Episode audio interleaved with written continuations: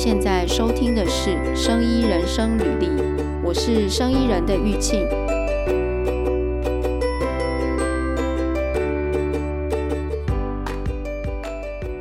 我们今天要聊，就是哦，哈利特怎么样变得很会、很会问问题？不是你这个定义，啊、我觉得不是。我们今天要聊聊怎么样去培养那个。每个人的独立思考的能力。哦，好，我们不知道聊哈利特怎么样变得会独立思 考这件事情。不是，你如果以这个做题目，我觉得应该没有人想听。哎、欸，哈利特非常受到好评，就是我们录个 podcast 之后，就是大家很喜欢哈利特的见解，这样子。所以我只能说你，你你你的听众都。人很好，人很好，我们大家都是好人，好人才会，好人才会聚在一起。嗯，好啦，今天要聊的就是说，嗯，就上次有一集啊，我跟哈利特聊那个竹心应用，就是移植到人的身上嘛。然后呢，哈利特提出了很多问题，然后我就觉得说，诶，哈利特其实很会提问题耶，就是他会，呃，提出问题，然后去。Question 这个猪心移植到人身上这件事情，那我就觉得其实蛮好的。就是怎么说？因为我觉得我我自己的经验就是也遇到蛮多人是不会提问题的。然后不会提问题的，其实呃，如果你在职场上你要去解决一个问题的时候，就会有一点会卡在那边。就是你，你现在假设遇到一个问题嘛，然后你不会自己提问题，有点叫做叫做什么自我答辩的话，那你的问题就容易卡在那边。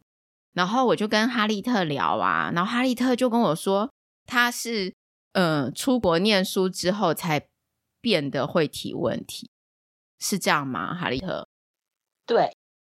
应该是这样说。就是其实我就跟大部分的人是一样的，就是。从小就是在台湾这样子受一路这样子接受教育起来。那我我当然现在的，因为我毕竟有点年纪嘛，就是说现在的教育方式更多元，那他们可能也开始朝这一块去去做一个启发了。可是就我当时在从台湾这样一路国小、国中、高中，然后大学、研究所这样子一路上来的的过程当中，其实。我会觉得，在台湾的教育体系其实没有太多需要你独立的去做发想的一个一个机会，应该是这样说。就是整个求学阶段，我们追求的就是一个标准答案，就是感觉上标准答案很重要，不管考试，不管上课老师的提问，或者是呃作业的方向。都会，大家都会好像有一个集体意识的去朝向一个标准答案。可是不是说标准答案不好，因为至少可以让大家的那一个呃思考脉络，就是在早先培养你的那个呃思考启蒙阶段的时候，你是可以 follow 一定的那个规则去走，那也比较不会走偏。我觉得这没有什么不好，只是说我们好像应该要在某一个阶段就要开始让你有多元思考的能力。但是至少从我那个年代，从从小到大是没有这种机会的。所以我上一次你在问我说：“哎，你好像很会提问。”其实这一个部分，我自己当时在出国念书的时候是有吃到一点苦头的。就怎么说是苦头呢？就是呃，我一开始去上课的时候，我忽然发现说：“哎，老师可能会在课堂上的时候抛出一个问题。”而且这个问题可能只是一个他现在在讲到的，比方说，呃，因为我那时候念的是分子医学，嗯、那他可能讲的是跟呃某一个医学的发现相关的东西，那他就抛出了一个呃比较 open question 的这一种议题，然后就发现大家班上同学的那个举手都非常的踊跃，而且他们就是会很天马行空的去思考，讲出自己觉得合理的答案。可是当下我不行。那你会觉得，嗯，怎么说？Open question 没有标准答案呢？怎么说不行？就是说你你在找，你要再找到，你在等找到标准答案之后再举手。对对对 对，我我我自己也想说，我应该要怎么讲？标准答案应该是什么？但是其实老师这个问题没有标准答案，他他就是要你讨论啊。对对对，而且他那个时候，因为他的那一种，就是当然有一种他们的课课堂上很容易发现那种小组讨论。那小组讨论，我当然知道目的是什么嘛。那个时候你就当然可以提出你自己的见解。可是那一种是对着全班同学，就是对着老师，对着全班，你你直接举手，就是就是讲你的想法的这一个这一个方式，让我很不安。我在当下我是觉得不安，一开始我觉得不安，因为。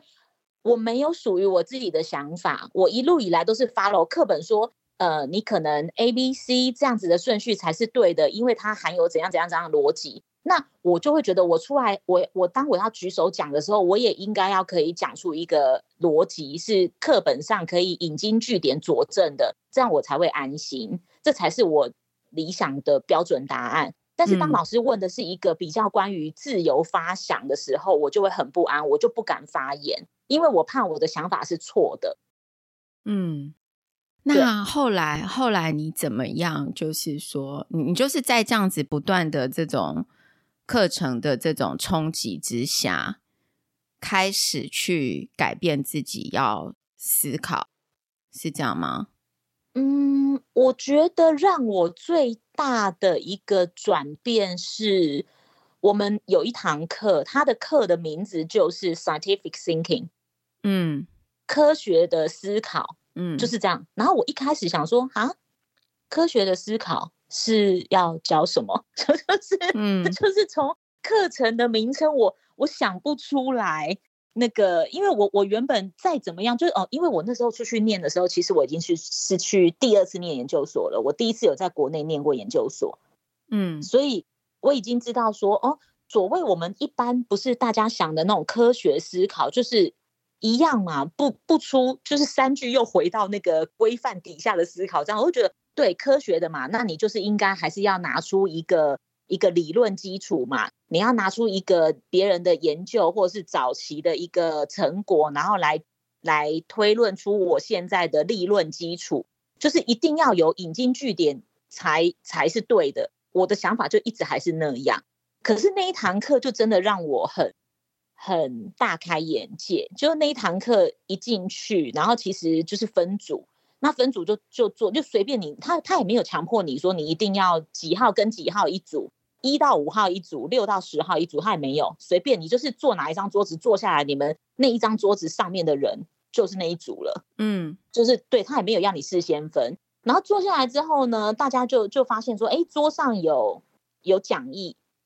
一张讲义，而且那一张讲义看起来，他不是在跟你讲一些什么科学的东西，没有，它是一个情境的，它是好像有点像在描述一个故事的那种感觉。它我还记得，当然它的那个详细的叙述，因为年年代有一点久，就是我有一点不太记得，嗯、但我记得它。它的大意就是，你现在到达了一个呃，可能是森林里面的一座废墟，嗯，就是很久没有人住的地方，嗯。那你有发现在，在在地上，就是当当然它周遭的环境，它有稍微描述一下，但最主要的是你发现地上有骨头，嗯。那现在你要怎么样协助找出来这个骨头？就是呃，就是要要你去。想出你的逻辑思考，一步一步写下来。你要怎么辩证说这个骨头是不是跟哦？那时候好像角角色的那个设定是你是一个警察，你是一个警察，uh 那你可能在追踪那种类似失踪人口这样，不是法医的，对，不是不是不是，你是警察。然后然后就是呃，你你现在就是发现有骨头了，可是好，那你第一步想要做什么？你要怎么样去、嗯、去做一些思考逻辑去验证，然后设计一个实验，对不对？设计。你你就是 不一定要设计实验，对，因为警察不一定会分子医学嘛，对不对？对对，你要讲出你的步骤来。嗯、对，就你现在发现这个，那你接下来要做什么？就是给你一个题目啦，然后你自己去建构，呃，你要怎么去解题的一个逻辑，然后去找到答案，这样子。对对，哦，所以你在这一堂课里面，你觉得这个是你之前在台湾，嗯，比较少经历的一个经验。对，而且就是因为可能在当下，我我在我记得我们小组里面的那个呃成员是好像有来自四个还五个国家，嗯，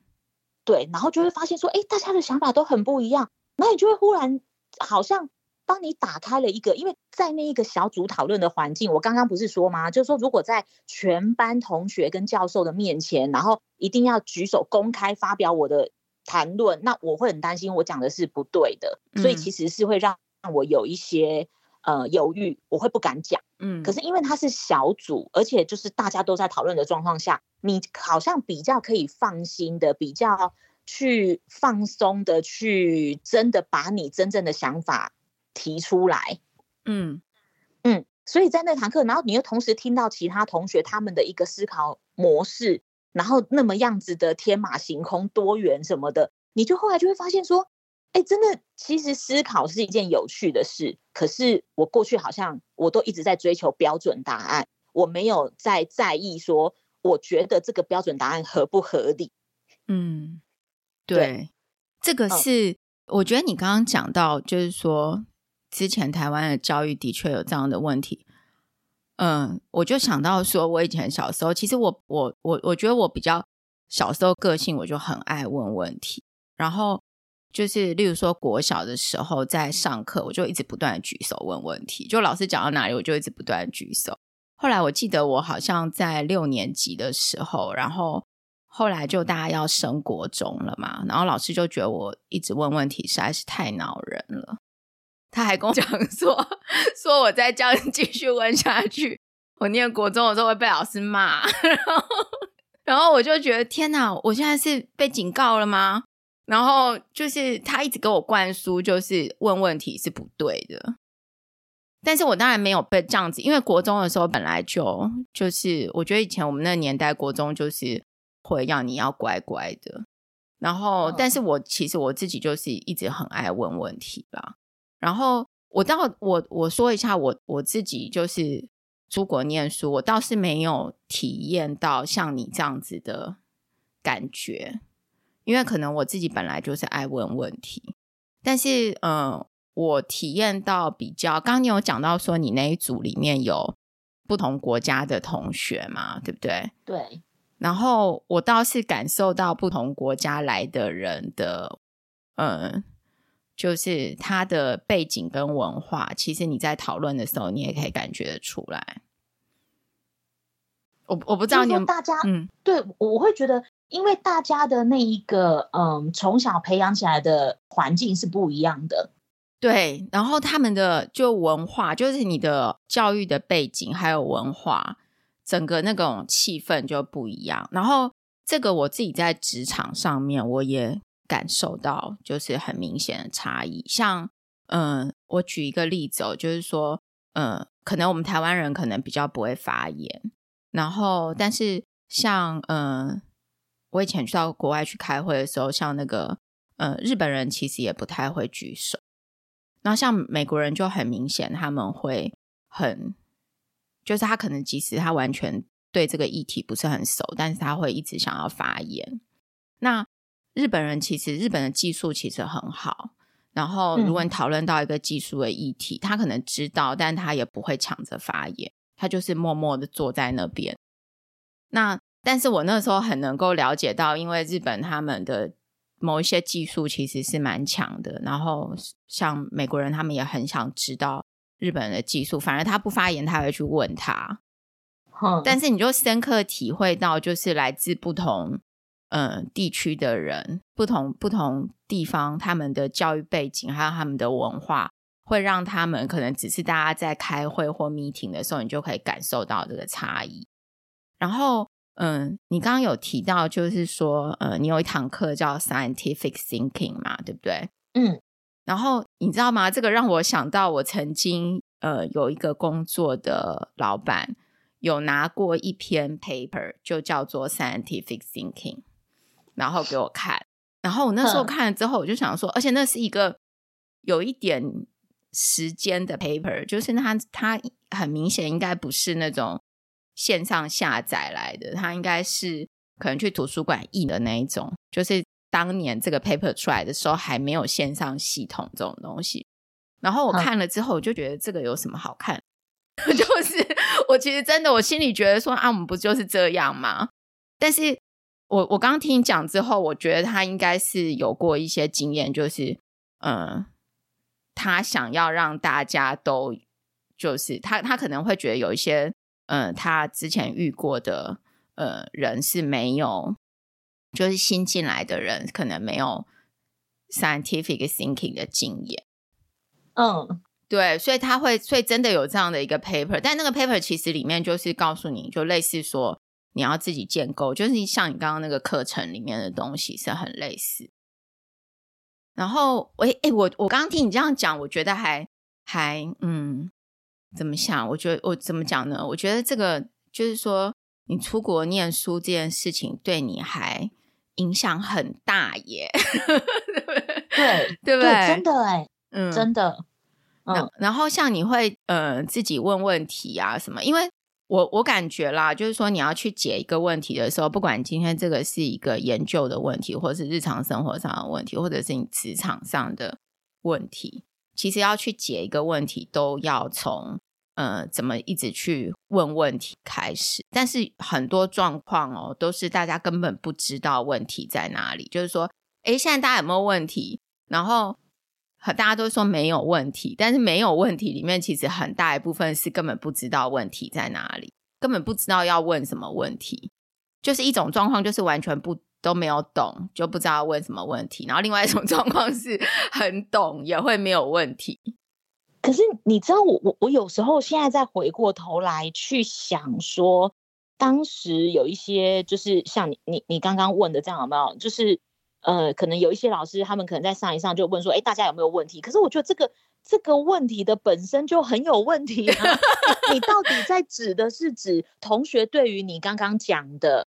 有没有疑虑？那是说你的表达方式有没有听不懂的，还是说针对内容？因为我绝对相信班上有那一种头脑很好的人，他在老师讲的当下，他就已经理解了大半。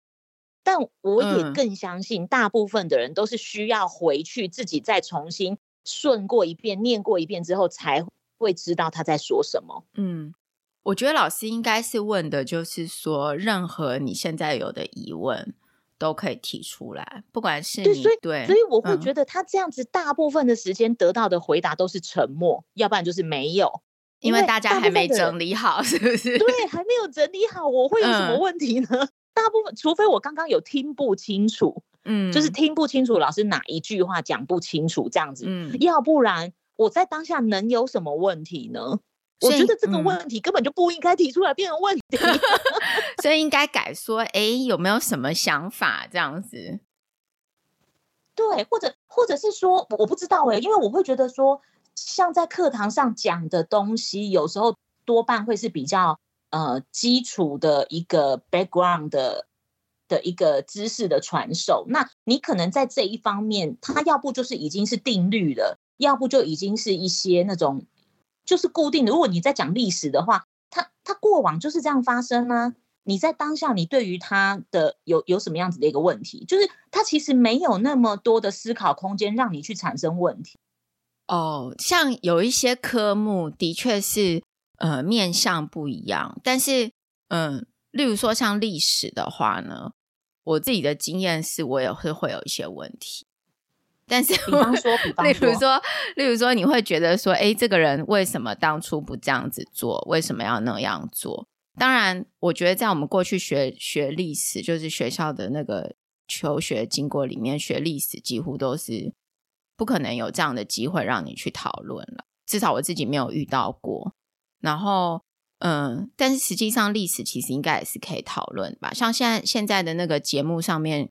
就有蛮多节目是会讲一些故事嘛，然后去讨论这些人啊，他们的个性啊什么的。其实我后来有发现，就是说，其实有时候对，像你刚刚讲的这样也，也也又提醒了我一件事情，就是其实好，比如说历史它，它它有它发生的顺序，基本上你就它的顺序跟。过往继承的事实这一个部分，你是不会有太多的问题，因为它就已经是存在了嘛。嗯，但是对，对于像你提出来的是，他为什么要这样做？他为什么不选其他这样做？然后就是现在真的有一些呃新闻台，他可能会做一些跟那种历史故事相关的。嗯，那当然，它中间会有穿插一些，可能是现在已经把它翻拍成戏剧的的一些片段。然后来告诉你，当时那一个呃君王或者是那一个宰相，他们做这样子的一个行为背后的动机是什么？对，我觉得这样子很好。可是你知道，我我其实后来是在看了这个节目之后，因为我那时候在求学阶段，其实我对于历史地理非常非常的没有兴趣。这也就是为什么我后来会选理科啦。就是当然，一方面是因为我会觉得它都是需要我死背的东西，我没有办法去好像有太多的为什么。那当然，当时我也不会有这样子的概念，因为我刚刚不是讲了嘛，我这。就是在台湾的求学阶段，我一路以来我都是属于那种在体制内乖乖的遵循体制，不要有太多无谓的思考。可能跟你相比，我缺乏了独立思考的能力，可是我可能会是老师眼中比较乖、比较听话的学生。哦，对，我我自己觉得我的确是老师眼中比较太多 问题的人。对，所以所以我我可能当下我就是选择我就是背。但是因为这样子的一个背的状态，就引不起我的兴趣嘛，我就会觉得那我就是背而已。但是所以那些历史地理我可能就没有那么感兴趣。嗯、可是现在在就已经离开课本那么那么久了，我不太需要去记那些东西了。我再回过头来看那些节目的时候，我反而觉得很有趣。嗯，对，就是我我我自己感觉，其实这个也是，就是说，嗯。假设你在求学阶段，就是或者是说你之后进入职场，然后你经历了这些事情，然后你比如说哈利特，你现在就会自己去思考嘛，然后你可能在生活上或职场上，你都会去反问一些问题，然后甚至 plan 自己要做什么，就计划自己要做什么，然后找答案这样子。那嗯嗯、呃，我自己的经验就是在职场上面啊，就是刚刚我们讲的，就是可能。呃，你平常的求学阶段就是这样，然后你到职场上面，我自己的经验是，我在职场上面的确发现，嗯，有些人他真的是不知道要，就是说他可能没有这样子的一个思考的训练，然后也不知道这样思考，所以反映在职场上面做事情就是。如果你没有告诉他说接下来要做什么，因为在职场上面可能就已经没有教科书了嘛，不会叫你去读这个读那个。对。那如果你没有告诉他说他接下来要做什么，他就真的不知道要做什么。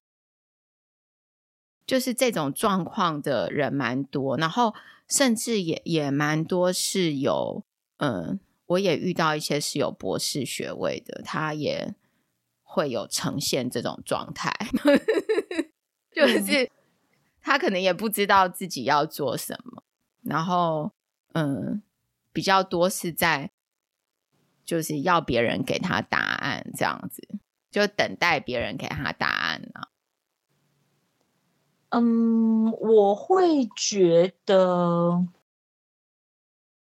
比方说，好，应该是我我我不晓得说到底是怎么样因果关系是怎样，到底是我先被启发了这一个，才让我后面做事的是这样，还是我原本的一个呃一路训练上来？因为我后来去国外念书是已经我进职场一段时间之后，嗯、我才又再去念书的。嗯，那当然在这之前的时候，可能因为我从事的是跟研究相关的东西，嗯，所以你比较需要。平常就需要你去把整个流程想过一遍，那你这个结果网上支持了什么样子的理论？那就有点像你在小时候玩过的一种游戏，有没有？就是呃，一张纸，就是小朋友用画的的时候，比如说，哎，你起始点，然后你要选森林，还是要选什么？然后你有不同路，就会出现不同的最后的结果的那种游戏一样。就是我有时候会觉得，那时候我在觉得做做研究也是这样。就是你可能好，我现在就做做研究，然后出来有结果没结果，或者是有预期的结果跟不是预期的结果，嗯、那可能往下又代表了什么？所以我一路以来的那一个工作环境就会一直需要不断的去想。我比较没有那种，虽然说我们还是有呃 SOP 要遵循，可是出现的结果不是你原本在做之前就可以想象得到的，就你有可能会发现一些诶意想不到的一个结果。那这又代表了什么？怎么样验证？就是我可能一直要反复去想这个，所以我我呃，所以我才会说我不确定，说我是因为后来被启发了可以去独立发想的那个能力之后，然后再加上我原本的工作环境，可能是加成的结果吧。就我会觉得现在在做事的时候，我比较不会去依循只有单一方式做事。嗯，对，就是像像你刚刚举的那个例子，就是职场上有一些同事，他们可能就是主管说一个动作，他才做一个动作。那主管主管如果不说，他就不知道后面要做什么。嗯，对，嗯，这种很多，然后就站在旁边看。对。这一种我就会觉得，当然第一个他他没有独立思考能力，这个是很显而易见的。再来就是他不止没有独立思考能力，他也没有组织的能力，甚至他在、哦、对，对他在听主管的指令的时候，他他是听单一步骤，他不是在听整个作战计划。嗯，就比如说，如果主管说好，我们在这个月底要达成某一个专案。那这个专案呢，我们现在的分工是这样。那你如果就是那一些人，有可能他只在意跟他相关的分工是什么。至于我的上游、我的下游是各是谁，他们在做什么啊？我这个工作在整个专案里面又扮演一个什么样子的角色，我不在意。嗯，我觉得对你你讲的这个的确是，但是这种模式其实。在职场上很常见有这样子的人，对不对？有这样子的状况，其实蛮常见的，所以，才会回过头来。呃，我印象还蛮深刻，我在很多年前有看过一个，呃，当然它它有一点像是一个呃警示的一个小故事，也有点像笑话这样。他就是说有两个有两个同事，当然也说好小明跟小华好了啦，这是最常见的，就是小明跟小华那。小明有一天就跑去找那个呃总经理，跟总经理讲说：“我觉得很不公平，为什么我跟小华同同一年进公司，我们表现也都差不多，可是现在要要往上升，可能有一个副理的位置是让小华去做，而不是给我，他觉得不公平。”嗯，然后那个总经理没有马上正面回答他的问题，他只是跟他讲说：“好。”那你现在去呃，因为我们有一个那个国外的客户要来拜访，嗯、那他他预计是，呃，他好像这样讲说有一个国外的客户要来拜访，那你去把这些相关的事情处理好，就这样。嗯、然后同同样的同一个时间，他也交代了那个小华去做同样的事情，嗯，结果后来他们两个同时进来回报的时候呢，小明就说。嗯、呃，那个总经理我已经安排好了，我知道他们大概三点半的那个飞机到机场，我安排好了那个呃计程车去接他们，然后直接来我们公司报告完毕，嗯，就这样哦，嗯。但是呢，小华报告的他那个总经理也没有讲什么，他就说好，那小华你你做了什么？他就说哦、呃，因为我查到了他们是三点半的那个飞机，所以我有安排了那个呃。司机去接他们，然后接到了这边呢，预计跟总经理的会议大概持续两个小时，所以我已经订好晚上的餐厅在哪里用餐。然后因为那里距离他们下榻的饭店比较近，这样子让他们可以回去，然后隔天要再再开启另外一天的会议的时候，也会是比较让他们在时间上面是比较充裕的。嗯，对，他连后续都安排好了。嗯，然后总经理就这个时候回头来问小明说。现在我还需要回答你的问题吗？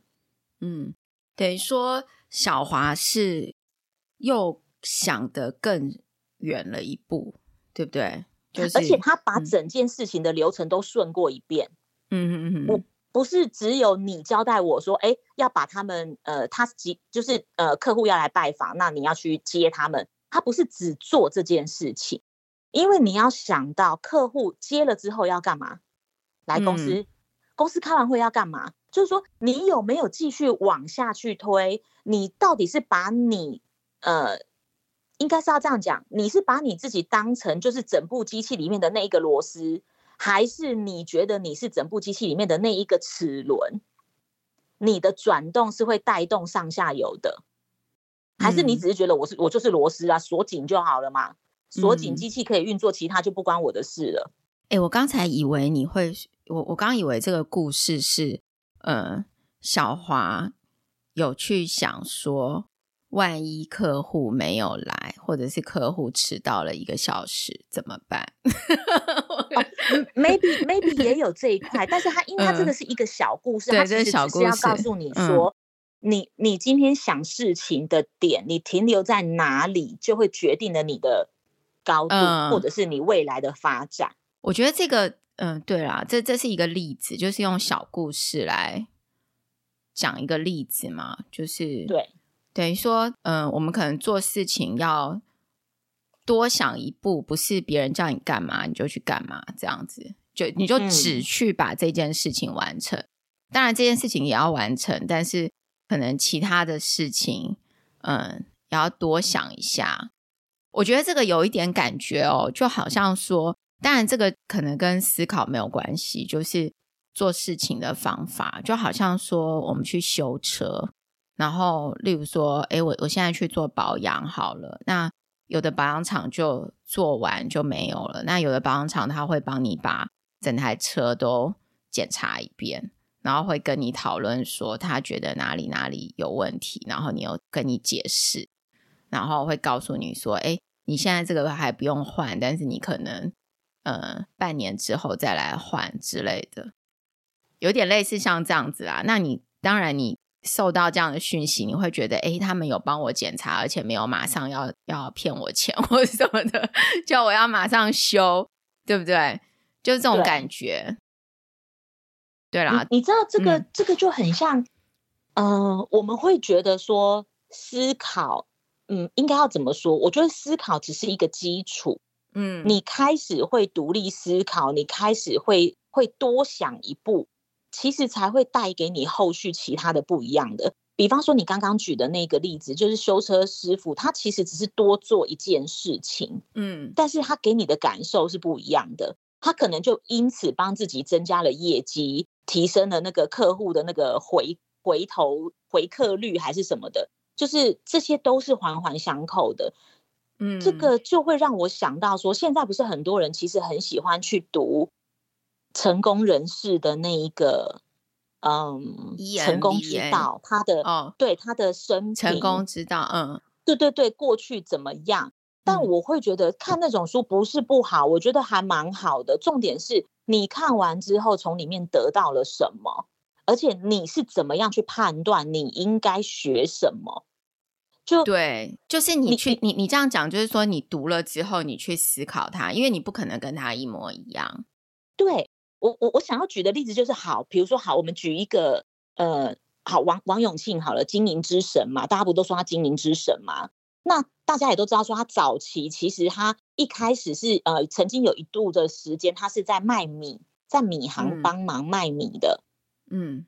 但他那个时候呢，因为他自己会有那样子的概念，就是说这一户什么时间跟我叫米叫多少，他们家人口有多少，所以他大概。应该多久之后还会要再需要用到米？嗯，他会去想到这一块，他甚至会在那个日期到之前，或者是在日期的当天，他可以亲自帮你把米送过去。嗯，所以变成说他的成他的那个呃业绩就会很好，他们的那个营运的状况就会很好。那你如果说看完这个故事，你只是想说，哦，好，我知道了，卖米，我就是要知道你现在再去卖米，然后你做一样的事情，你觉得你会有他当时的成就吗？就是说，时代在变迁，你应该要学的是他多多帮对方想到的，然后那一个时间上，呃，他去帮对方抓他使用的频率，然后怎么样在他频率到之前去。减少他的困扰，因为以前的人可能是务农，我很忙，我白天可能要务农干嘛的，我不见得记得我的米缸没米了，我一定可能要等到傍晚，我要煮饭了，哇，没米，来不及，这个时候他们才会发现嘛。所以在那个年代，他做这样子的一个举动，其实是帮人家解决了很大的一个困扰，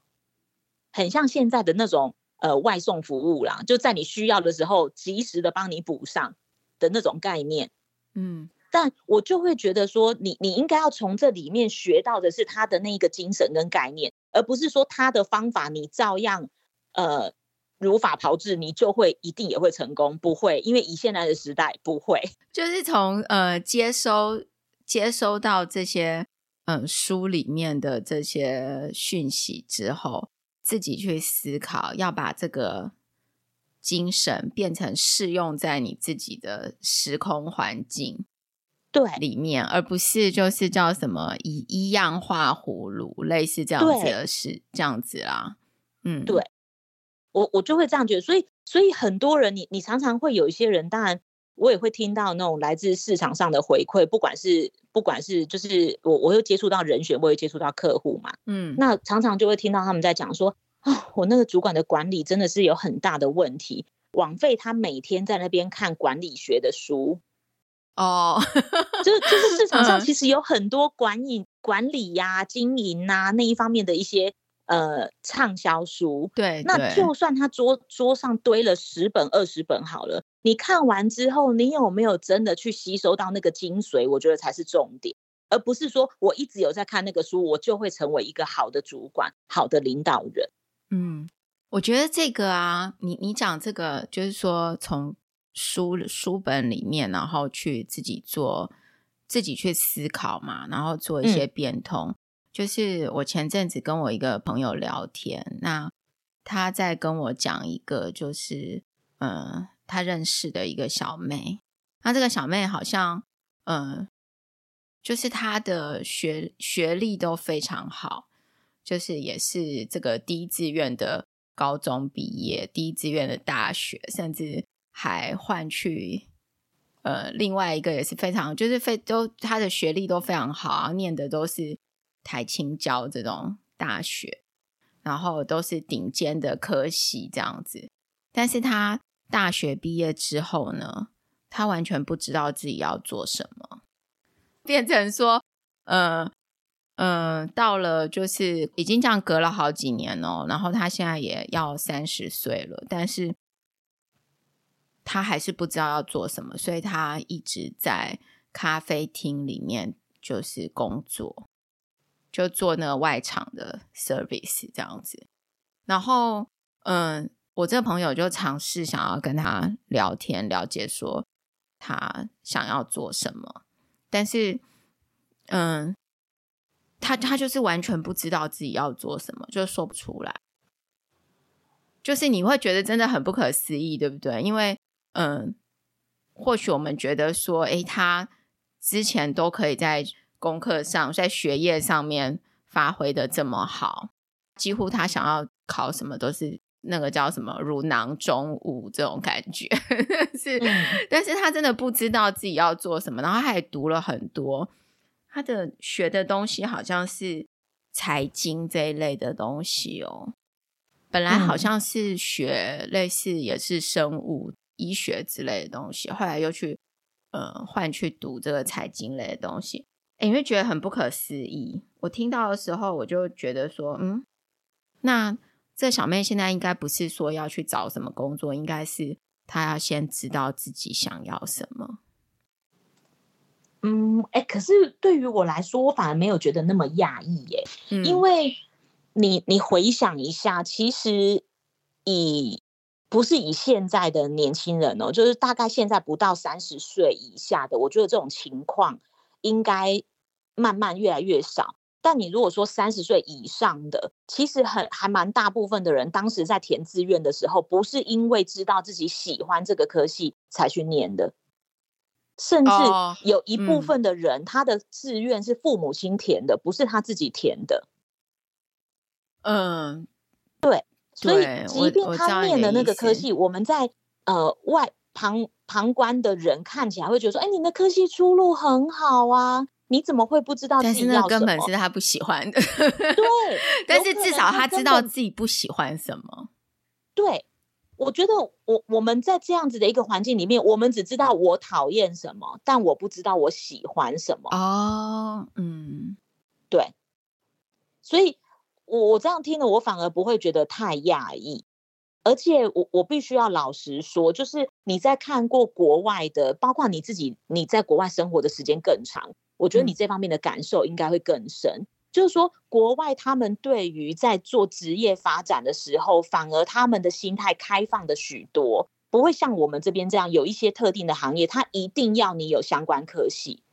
仿佛我如果大学没有选到这个科系，就表示我不喜欢这个东西一样，我之后就再也无缘跟这个这个，比如说好，我大学没有选到财经，嗯，那我之后觉得我对财经很有兴趣，但我好像就是不会是属于那种履历上一看起来会被青睐的那种人，因为我大学不是念财经，嗯，就是说以国内的一个环境来讲，相对。有时候我会觉得有点太保守，他们好像没有办法接受说，你今天一个读、嗯、假设读历史系的、读中文系的，你想要来做财经。嗯，你你刚刚讲的这一点是，就是说，嗯，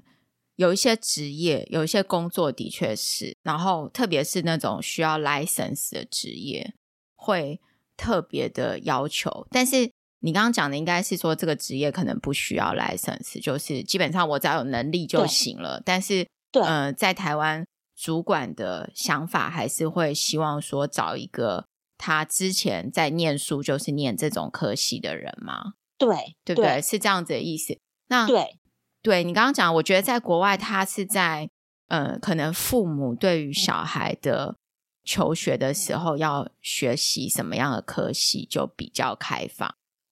但是这个也跟不同国家的文化有关呢、啊嗯。就是例如说，好了，嗯、呃，可能很多人会认为说，哎，大学教授的小孩就一定要很会念书，但是其实没有。就是我记得我也有一个老师，他他说他儿子，嗯，就是他自己是大学教授，但是他说他儿子告诉他说他不要念大学，他也觉得 fine，就是 就是他自己做他自己。对他有兴趣的事情，但是我觉得像这样的状况，如果在台湾，假设一个大学教授的小孩说他不要念大学，当然也是有会被接受，但是可能比较大的比例都是会被骂。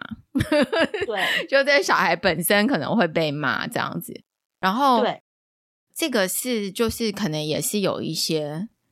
就是文化差异。嗯，对，但是比较开放的。有时候反而可以得到我自己的感觉，就是当然你去找相关科系的，可能是嗯、呃，你觉得在沟通上比较好沟通。但是如果你找的是不同科系的，有的时候会带给你不一样的思维，是会很让你很惊讶的。像我的经验，我喜欢去，比如说我现在要去解一个问题的话，我喜欢跟不同领域的人去讲述我的这个问题。然后，特别是他完全不知道这件事情是什么样的人。那如果这个人他是会提问、会自己去发想问题的，我反而觉得他提的问题是我之前没有想过的哦，我会非常的开心。嗯，所以有的时候跟就是说，也不一定说你学什么就一定要做什么。然后你去跟不一样领域的人，如果他因为他会。我我觉得我们人常常去描述事情，或者是提问题，其实几乎都是根据你过去的经验还有背景来提问嘛。所以你有时候跟不同的人讲话，不同的人聊这件事情，反而有时候可能会得到，嗯，因为他的思考的方向跟逻辑跟你不一样，有时候其实会有意外的收获。所以我会觉得说，像像你这样子的一个思维，就是比较心态开放的一个思维。但是，就是为什么刚刚会特别提到这个？因为以整个环境，然后包括我，我如果提到从刚刚填志愿开始，我可能选的科系就不是我自己喜欢的，嗯、然后再加上出去之后，出社会之后，又面临到一些相关的那个主管，他们又只看相关科系的，那是不是等于我今天？从我选系开始，我就一步错步步错了。如果那个科系不是我喜欢的，这样听起来非常的 sad，就对不对？是不是其实没那么严重。对，所以我会觉得说，为什么有些时候我们会觉得，我们会抱怨说，哎，我好像在职场上看到那些同事都没有什么冲劲，没有什么热情。嗯。我在想，有没有可能？我当然不是说全部的人都是这个样子，只是说有没有可能，他们多少也是一个，就是。就是一步错步步错之后的一个无奈就被堆出来，被推到现在这个位置，小小反抗，就是他也只能做这个了，就是他就认命了。然后认命了之后，可是他就是真的不喜欢，那怎么办？走一步算一步。嗯，对。所以我们应该就是从刚刚的这些讨论呢，应该怎么做会更好？好，应应该是这样讲，嗯、因为我会觉得现在的状况应该有比较好啦。可是因为我也只能说应该，毕竟我我现在我我不可能再重新回到校园，然后去知道说，哎，现在到底改变了有多少？到底呃独立思考能力有多少？但是我会觉得这么乐观的相信，是因为我会觉得现在的管道很多，即便说。嗯你可能在你呃，像像我们以前在填志愿之前，我可能我就是真的不知道那个科系在干嘛的，嗯，那我可能以前管道也没那么多，没有像现在有什么呃类似那种大学博览会啊，非常蓬勃发展啊，或者是说我直接上网 Google 啊，我就可以知道说这个这个科系毕业的人以后都在干嘛。就是现在这样子的一个管道，其实是非常多，可以帮助你在填志愿之前，就对于那个科系是有一定程度的一个理解，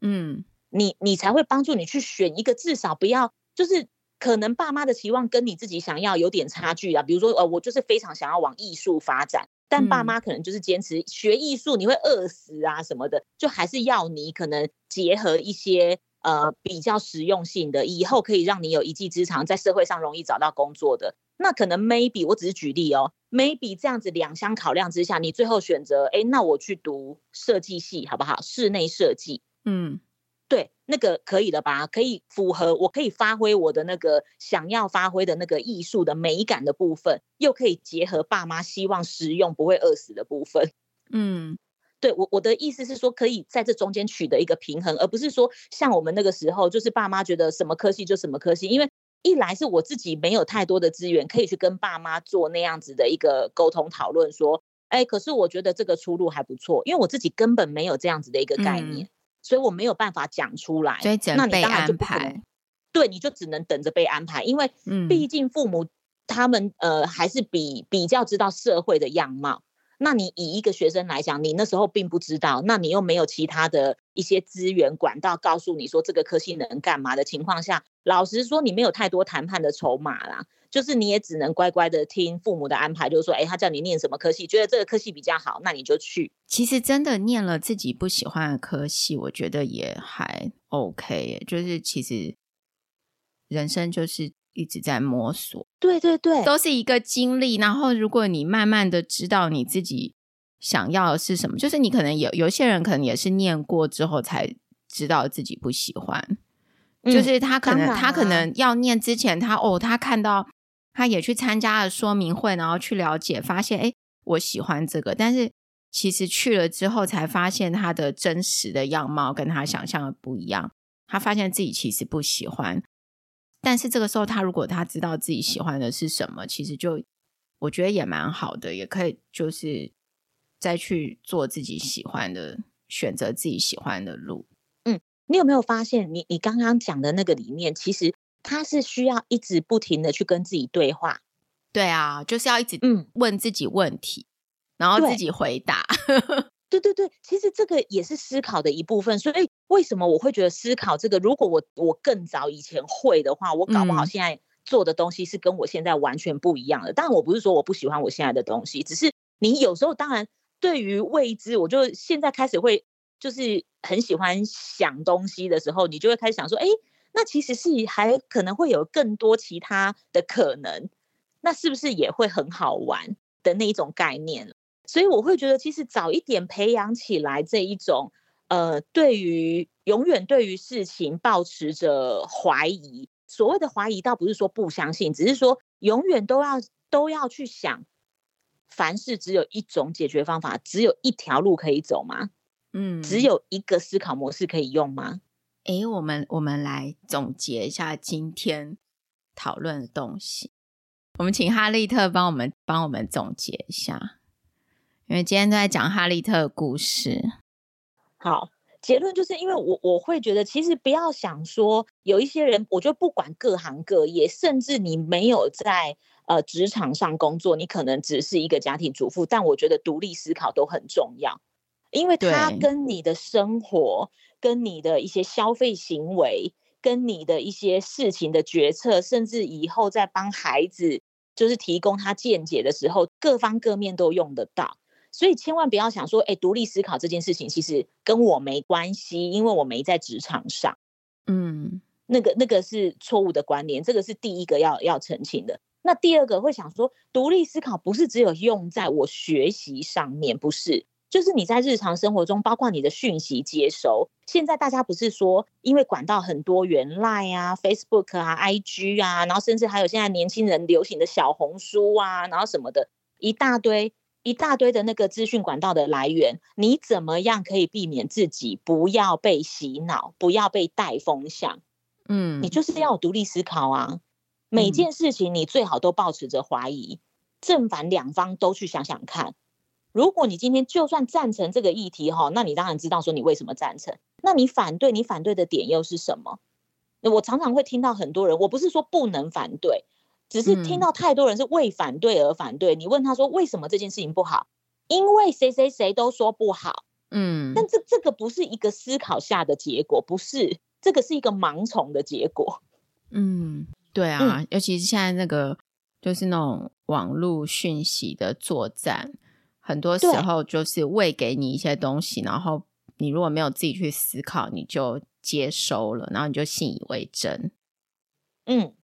所以我会觉得这个都需要，而且是像更早些年最常被传的那个有关食品安全的，就是会说什么泰国有什么加工厂的人，然后把怎样什么他有艾滋的血加进罐头里面什么的，就是 曾经有这种网络谣言。什么东西？哦，而且那那一阵子在婆妈社团里面传的沸沸扬扬，嗯，大家很害怕哎，不敢吃进口的。但我就会觉得，好，第一个你在看到这个消息的时候，你想到的是什么？为什么这样子的一个罐头不会被查出来？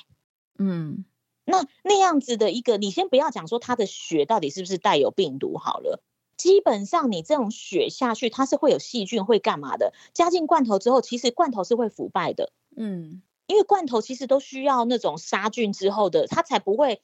脱罐嘛。因为你在里面有微生物大量产生，它就会脱罐啊。所以这根本不可能发生，对不对？对，保存期限还没到，那个那个罐头就不能卖啦。嗯，那你你需要去判断说，第一个为什么会有这样子的？如果说真的就算让它不小心滴进去了，为什么它没有在杀菌过程中被杀死？嗯，然后还可以流到市面，然后造成人体危害，这个合理吗？嗯，对不对？对，所以自己去思考的话，会发现说，其实很多讯息根本就是不可能的。嗯、对，你就是需要去多一些判断，你才不会成为谣言的帮凶。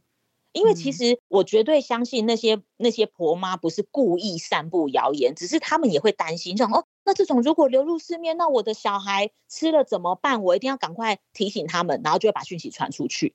嗯，但是在传之前，先想想看。这个讯息的真实性有多少？它实际发生的几率有多高？这个是指随便举一个例子啊，然后再来可能就是，哎，人家现在讲到像之前口罩，就是疫情那时候刚开始的时候，口罩的不是有需要一些原物料，那个时候就网络谣言又出来了。哦，我跟你说，大量制造口罩的的下场就是卫生纸、婴儿尿布都没得卖。所以大家不是疯抢吗？嗯？对，然后还搞得政府官员要出来讲说，这两者的原料完全不同。对对对对，真的有这，这个。其实我觉得日常生活可以举出不胜枚举的的那种案例，就是大家不经思考，就是没有思考，对对，没有思考，然后被带风向之后造成的一些乱象。好哦，我们这一集从哈利特分享他到国外。就是之后呢，学会自我思考的事情呢，所以得到很大的启发。就是我们不但是在就是职场或者是求学要练习自我思考，我们在生活中也要练习自我思考。嗯，谢谢哈利特。如果你喜欢我们的讨论，或者想听我们讨论其他的题目，欢迎在生医人生履历的网站 podcast.bellmader.com 或者 Apple Podcast 留言给我们哦。